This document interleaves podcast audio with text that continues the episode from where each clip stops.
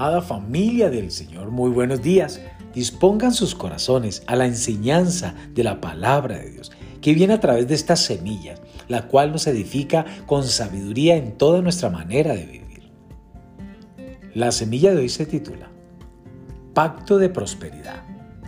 En Deuteronomio capítulo 8, verso 18 nos dice, Sino acuérdate de Jehová tu Dios, porque Él te da el poder para hacer las riquezas a fin de confirmar su pacto que juró a tus padres, como en este día. ¿Cuál es el propósito de Dios al hacer prosperar a su pueblo? ¿Será para que tengamos televisiones más grandes o para que compremos casas y automóviles más lujosos? Confirmar el pacto de Dios en la tierra y ayudar a los necesitados, ese es el propósito de Dios en cuanto a la prosperidad. Algunos me han dicho, bueno, pastor, el ministerio de Jesús era de escasos recursos y a él le iba muy bien.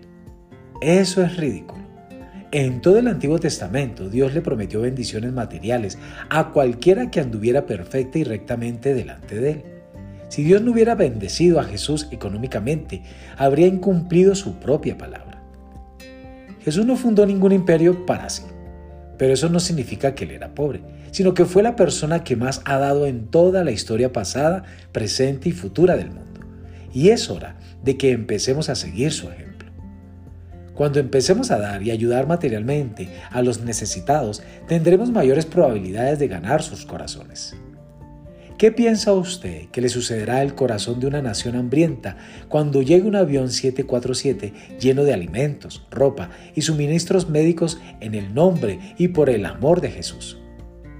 El corazón de esas personas se enternecerá y estarán más dispuestas a oír lo que tengamos que decir acerca de Jesús. No se deje influenciar por la idea de que no es bueno querer prosperar.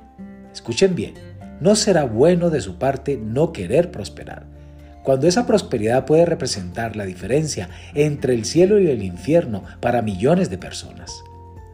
Olvide de sus propias e insignificantes necesidades Tenga una mejor visión y propóngase dar para ayudar a los que están en necesidad y para confirmar el pacto de Dios en la tierra. Manténgase firme en la fe y prepárese para disfrutar la mayor prosperidad que jamás haya tenido en su vida. Amadas, amados, recuerden esto, que más bienaventurado es dar que recibir. Dios les bendiga en este día.